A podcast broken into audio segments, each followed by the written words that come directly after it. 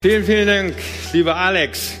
Ja, ein ganz, ganz herzliches Willkommen. Schön, dass ihr alle da seid zum Präsenzgottesdienst. Es ist so großartig. Wir haben ja die Regierungserklärung vielleicht alle gehört letzte Woche.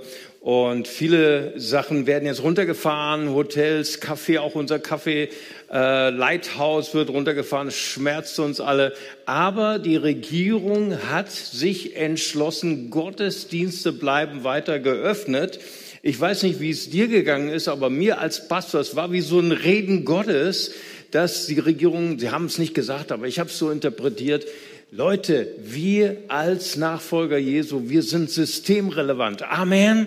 Kriege ich dazu ein Amen? Ich glaube, dass die, dass die Regierung hat uns, und ich glaube nicht nur die Regierung, sondern, sondern Gott, vielen, vielen Dank, Alex, hat uns einen Auftrag gegeben, gerade jetzt in Corona, die, Hoff, die Gemeinde ist die Hoffnung dieser Welt. Wir haben eine Antwort auf die äh, Folgen von Corona, Einsamkeit, Isolation, Ängste und Hoffnungslosigkeit.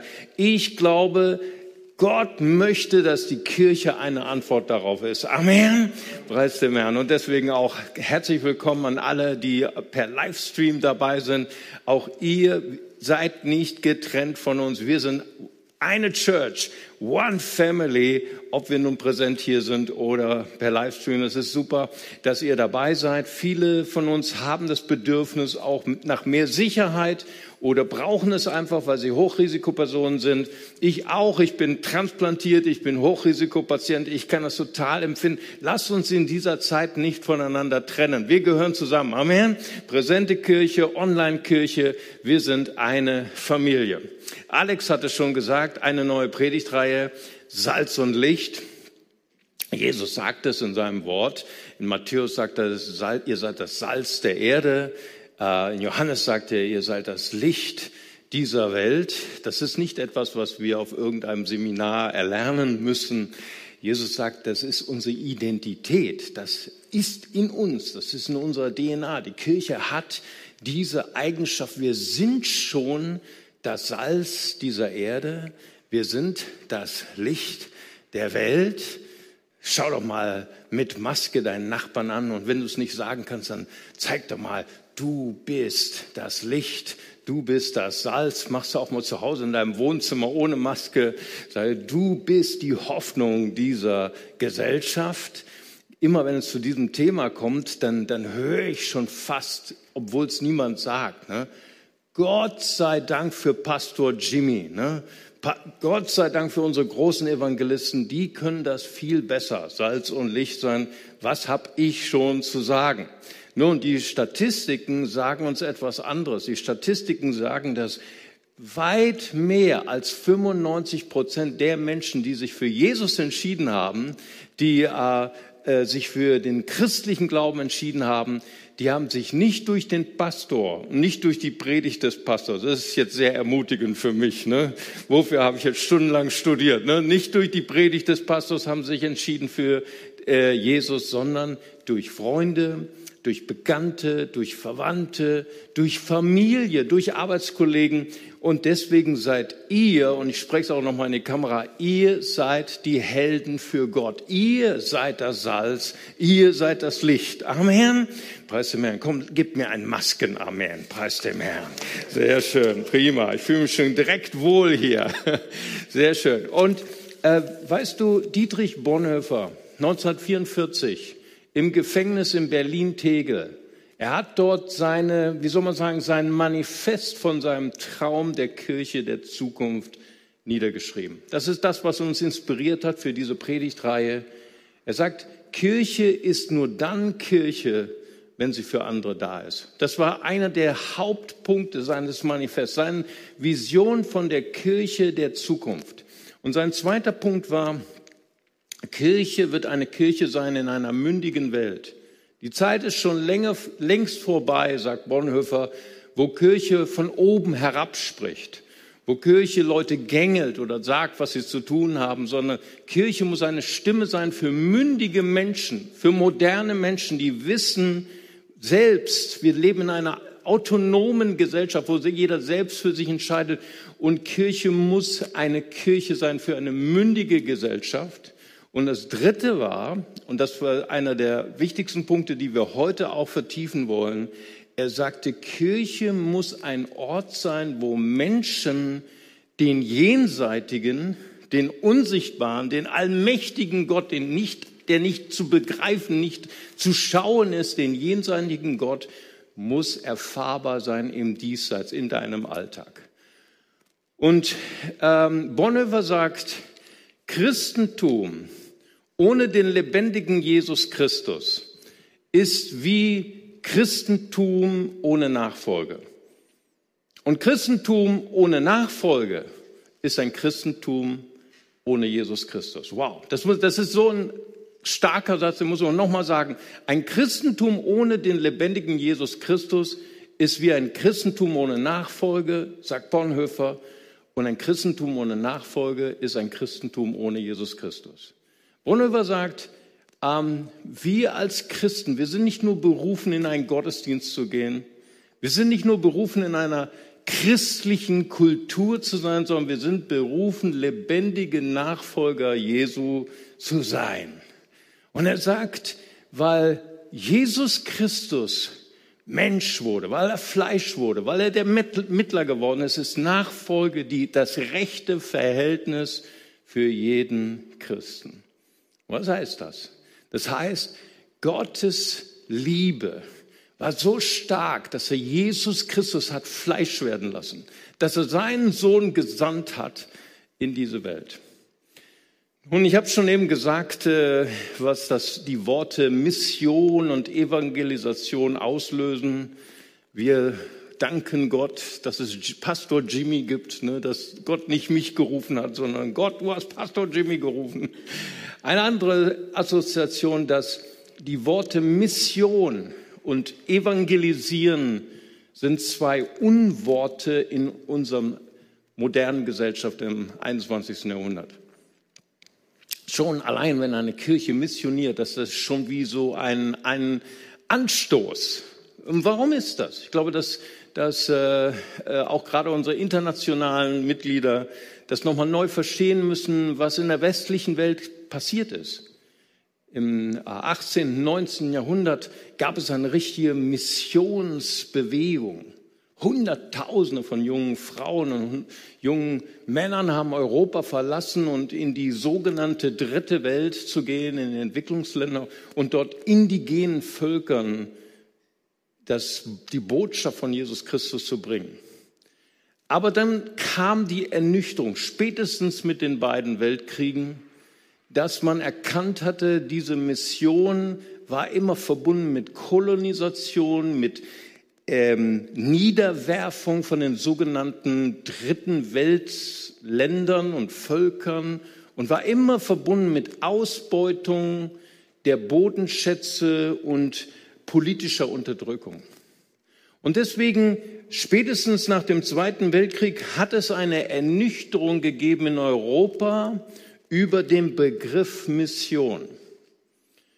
Und deswegen möchte ich gerne, dass wir wieder den Ursprung erkennen, woher kommt eigentlich dieser Gedanke, dass wir Salz und Licht sind. Das kommt nicht im europäischen Missionsgedanke, der die Quelle ist in dem Herzen des liebenden Vaters.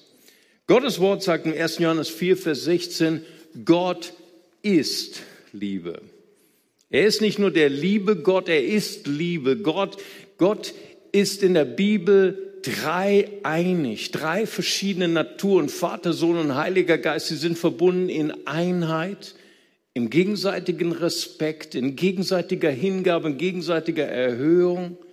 Das ist die Natur Gottes und spiegelt sich wieder sagt Johannes, in dem Leben eines jeden Nachfolgers. Wer ruht in dem Herzen, in dem liebenden Herzen des Vaters, er selbst liebt, sagt Johannes, 1. Johannes 4, Vers 7, denn er ist aus Gott geboren und erkennt Gott. Was Johannes sagt, sagt, wer das liebende Herz des Vaters erkennt, der kann nicht anders als lieben.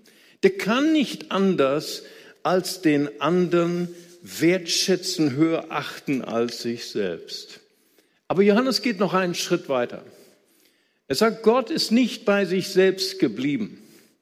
Gottes Liebe treibt ihn zu der Schöpfung, zu den Menschen, die er geschaffen hat, die ihn ablehnen, die ihn hassen. Und er hat das Liebste, was er hatte, gesandt.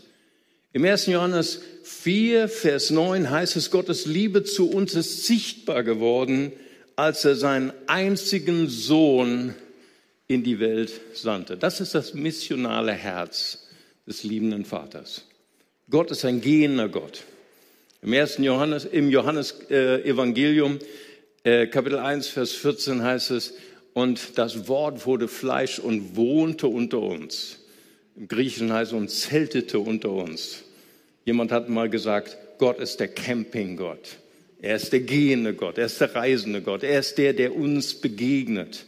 Er ist der, der uns besucht hat in Jesus Christus. Er ist nicht in, in einer Sphäre, religiösen Sphäre geblieben. Das, was Bonhoeffer sagte. Die Kirche stellte manchmal Gott dar als einen fernen Gott in einer religiösen Sphäre. Nein, sagt Bonhoeffer, Gott ist der reisende Gott, der uns besucht hat in Jesus Christus. Und diese Liebe spiegelt sich wieder in jedem Nachfolger Jesu, sagt Johannes, 1. Johannes 4, Vers 11. Meine Freunde, wenn Gott uns so sehr geliebt hat, dann sind wir auch schuldig, einander zu lieben. Das ist mein erster Punkt. Mission und dieser Gedanke, Salz und Licht zu sein, kommt nicht aus der europäischen Missionskultur, wo wir Christentum als Überlegenheitsreligion exportiert haben, um andere Menschen zu dominieren, andere Menschen zu unterdrücken. Nein, nein, das war nicht der ursprüngliche Gedanke. Der ursprüngliche Gedanke von Salz und Licht ist Gottes brennendes Vaterherz. Amen. Das missionale Herz des Vaters. Und das sehen wir, und jetzt kommen wir in den zweiten Schritt, immer wieder, wenn Menschen dieses Vaterherz erkannten, wenn Menschen eine Spiritualität hatten, wo sie Gott, den Vater, erkannt haben, dann floss dieser missionale Lebensstil natürlich aus ihnen heraus. Natürlich, an erster Stelle steht Jesus Christus. Aber natürlich, da heißt es in Johannes 15, Vers 9, da sagt Jesus, wie mich der Vater liebt. Spürt ihr dieses Liebesverhältnis zwischen Jesus und seinem Vater? Er kannte die Liebe seines Vaters so habe ich auch euch geliebt. Seine Spiritualität als Mensch, seine Beziehung zu seinem Vater floss aus durch seine Liebe zu den Nächsten. Und das war zuerst natürlich seine Jünger, die ganz besondere Zeitgenossen waren, die ihn enttäuscht haben, die ihn verlassen haben, die ihn verraten haben. Er hörte nicht auf, sie zu lieben am See Genezareth in Tiberias, dieses wunderbare Gespräch zwischen Jesus und Petrus, der total auf aller der ganzen Linie versagt hat. Liebst du mich? Möchtest du Gott dienen? Gott fragt nicht tausend Qualifikationen, die du hast, oder tausend geistliche Gaben, sondern das ist die einzige Qualifikation für eine Dienerin, für einen Diener Gottes. Liebst du mich? Fragt Jesus. Weide meine Schafe, hüte meine Lämmer. Und Jesus, er steht zu uns, selbst wenn wir Fehler gemacht haben, selbst wenn wir versagt haben. Und Jesus sagt in Johannes 15, Vers 13, niemand hat größere Liebe Spürst du das? Diese Liebe, Jesus hat diese Liebe gehabt. Jesus hat diese, diese Liebe des Vaters in seinem Herzen gehabt. Niemand hat größere Liebe als der, der sein Leben hingibt für seine Freunde. Woher kommt Hingabe? Woher kommt die Kraft, sich hinzugeben? Auch in der Ehe, auch in Freundschaft, durch Liebe, durch Spiritualität mit dem liebenden Vater. Paulus genauso. Paulus, dieser Repräsentant der Überlegenheitsreligion des Judentums, der Menschen verfolgt hat, gefoltert hat, sogar getötet hat, um der Religion willen. Nun, ich war, bevor ich äh, Pastor war, war, war ich Punker und wir haben immer gesungen mit unseren Punkbands, Religion ist der Tod. Ne? Würde ich heute immer noch singen. Aber Jesus ist das Leben. Amen. Preis dem Herrn. Religion bringt den Tod, aber Jesus ist das Leben. Und das hat Paulus erlebt, vom Saulus und Paulus. Er wurde vom Vertreter der Überlegenheitsreligion, die Menschen verachtet hat, die Menschen gequält hat, wurde er zum Apostel der Liebe. 1. Korinther 13, musste mal lesen, ja. Der, der liebt, der den anderen höher schätzt als sich selbst, das war der Schlüssel zur internationalen Gemeinde. Menschen, die vorher einander gehasst haben, waren vereint in der internationalen Gemeinde. Und was war sein Motor? Seine Spiritualität. Die Liebe Gottes treibt uns. Sie drängt uns, da wir erkannt haben, dass einer für alle gestorben ist. Oder Martin Dreyer in seiner berühmt-berüchtigsten Volksbibel, großartig, musst du dir mal kaufen. Alles, was wir an den Start bringen, machen wir nur, weil die Liebe von Jesus Christus uns dazu drängt. Wunderbar. Volksbibel. Römer 8, 37. Aber in allem überwinden wir weit durch den, der uns geliebt hat. Da ist ein Zusammenhang zwischen deiner Spiritualität und deinem missionalen Lebensstil und deiner Hingabe. Das sehen wir bei Jesaja, Jesaja 6. Sein Berufungserlebnis, sein Berührung mit dem Feuer der Liebe Gottes. Und dann hört auf einmal die Stimme, wen kann ich senden? Wer wird für uns gehen? Und dann sagt er, hier bin ich, sende mich. Spiritualität und missionaler Lebensstil gehört zusammen. Nun, mein erster Punkt war, das brennende Herz des Vaters ist die Quelle von missionalem Lebensstil. Das ist die Quelle von Salz und Licht zu sein. Das zweite ist dein Zusammenhang zwischen Spiritualität und missionaler Lebensstil. Und mein letzter Punkt ist, wie geht es dir spirituell? Christian Schwarz hat ein neues Buch rausgebracht. Er ist bekannt geworden durch die drei Farben deiner Gaben, Gabentest, vielleicht hast du schon mal gemacht. Christian Schwarz hat ein neues Buch rausgebracht, das heißt Der unkaputtbare Gott. Sehr inspirierend, auch sehr kontrovers. Ich habe viele Sachen auch nicht gut gefunden, aber sehr inspirierend. Und er hat Tausende von Kirchen, Tausende von Pastoren und Christen überall in der Welt interviewt, welche Gemeinden blühen und welche Gemeinden sterben. Und er hat eins herausgefunden in seinen vielen, vielen kontroversen Thesen. Er sagt, je älter Menschen werden, die Christen sind, sind sie zehn Jahre Christ, 20 Jahre Christ, 30 Jahre Christ, ihr geistliches Leben, ihre Spiritualität geht automatisch zurück. Wo ist er erstmal ernüchternd, oder? Und seine zweite Aussage war, er sagt, dass der Ansatz, den Kirchen immer wieder versucht haben, extrinsisch die Spiritualität von älteren Christen anzuregen, versagt, weil die Kirche verpasst hat, Menschen als mündige Menschen zu behandeln, zu sagen, es ist deine eigene Verantwortung, dein spirituelles Leben selbst 24-7, jede Stunde, jeden Tag in der Woche selbst anzuregen. Das ist genau die Vision, die Bonhoeffer hatte. Eine Kirche für eine mündige Welt nicht mehr Menschen als unmündig zu behandeln.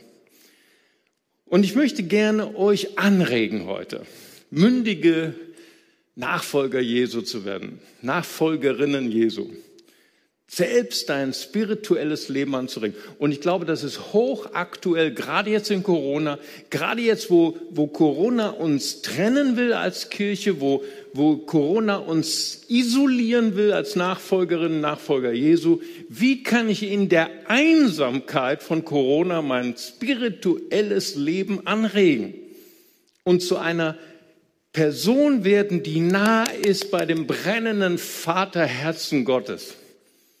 Nummer eins. Es gibt einen Kartäuser Mönch aus dem 12. Jahrhundert. Also, was hat uns ein Kartäuser Mensch, äh, Mönch uns heute noch zu sagen im 21. Jahrhundert? Und er hat uns ein Erbe hinterlassen, das heißt so viel wie die göttliche Lesung des Wortes Gottes. Auf Lateinisch die Lectio Divina, die göttliche Lesung. Und er, er, hat erkannt damals schon, vor 800 Jahren, dass für viele Christen das Bibellesen einfach langweilig ist. Warum ist das Bibellesen langweilig für viele Christen? Weil du liest, vielleicht hast, bist du auch so wie ich und hast so das ambitionierte Ziel, einmal im Jahr die Bibel durchzulesen und liest zwei Kapitel pro Tag und nach 20 Minuten schon hast du vergessen, was du gelesen hast. Ich weiß nicht, ob dir das auch so geht. Oder liest du die Losung, du hast die Losung gelesen, nach, Viertel, nach einer Viertelstunde weißt du schon nicht mehr, was du gelesen hast. Und das wusste dieser Kartäusermönch, der hieß Giugio. Wahrscheinlich Pastor Marco kann mir das besser äh, den Akzent sagen, wie man das ausspricht. Giugio. Und er sagt, die, es gibt vier Stationen, vier Schritte bei der göttlichen Lesung. Erst Lexio, das Lesen. Du gehst weg von deinem Schreibtisch, du stellst dein äh, iPhone, damals gab es wahrscheinlich auch schon iPhones, stellst dein iPhone auf Flugmodus, du drehst dein iPhone rum, damit du deine Push-Nachrichten nicht bekommst, du gehst an einen anderen Platz und nimmst die Bibel und liest sie laut vor. Warum laut? Früher in den ähm, 16., 15., 14. Jahrhundert, das war die einzige Form, die man vom Lesen kannte. Heute, wir, unsere Großeltern, sind gewohnt, leise zu lesen. Damals las man laut, man las sogar in der Gemeinschaft laut, man las einander vor.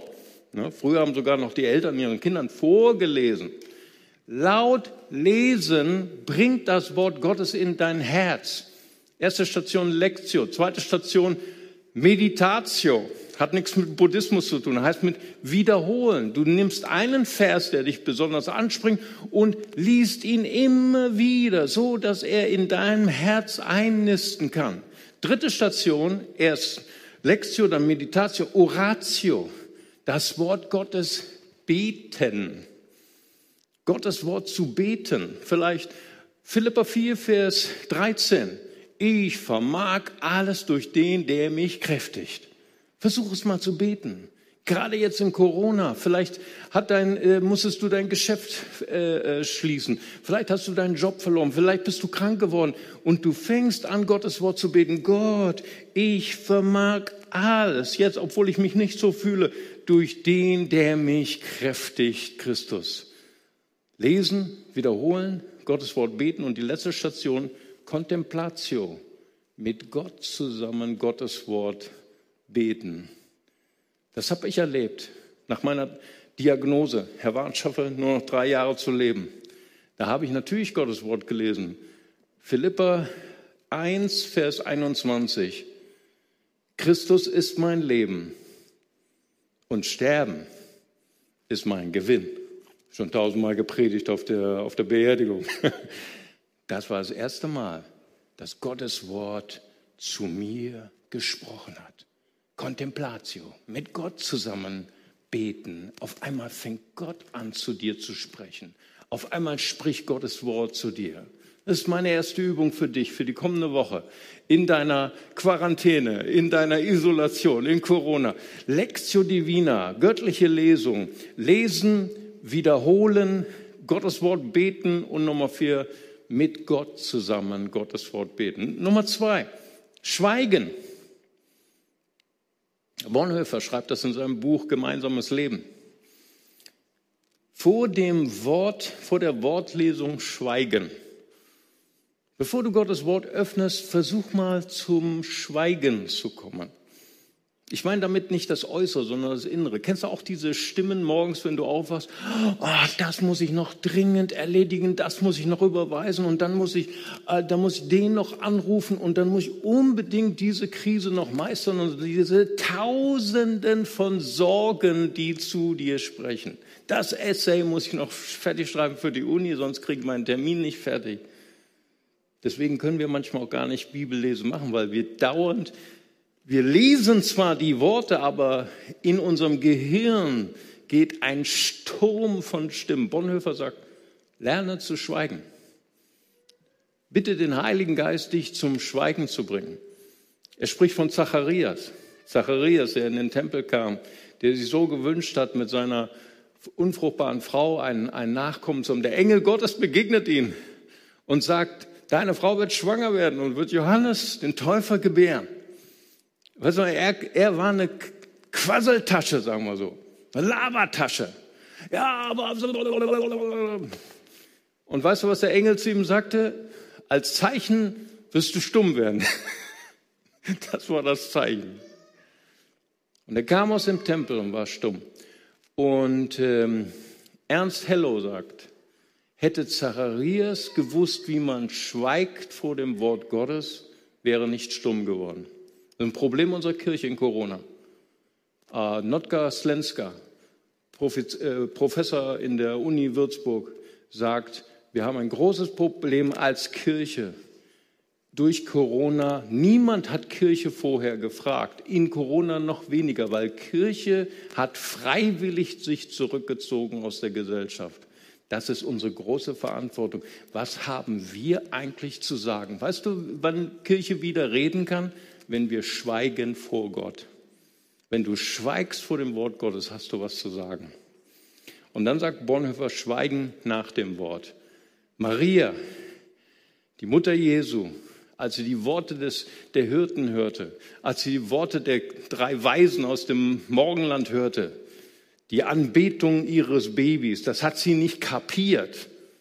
Also ich verstehe auch viele Dinge nicht aus dem Wort Gottes, aber weißt du, was Maria gemacht hat? Sie hat das Wort in ihrem Herzen hin und her bewegt.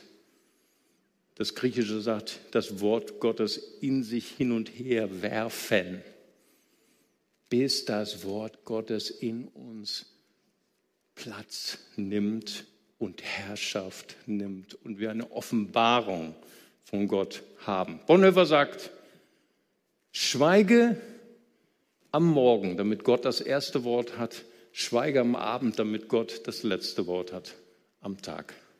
Es ist so gut, ohne Sorgen einzuschlafen. Es ist so gut, ohne die ganzen Ängste einzuschlafen. Schweige vor dem Wort dann wirst du nicht stumm werden.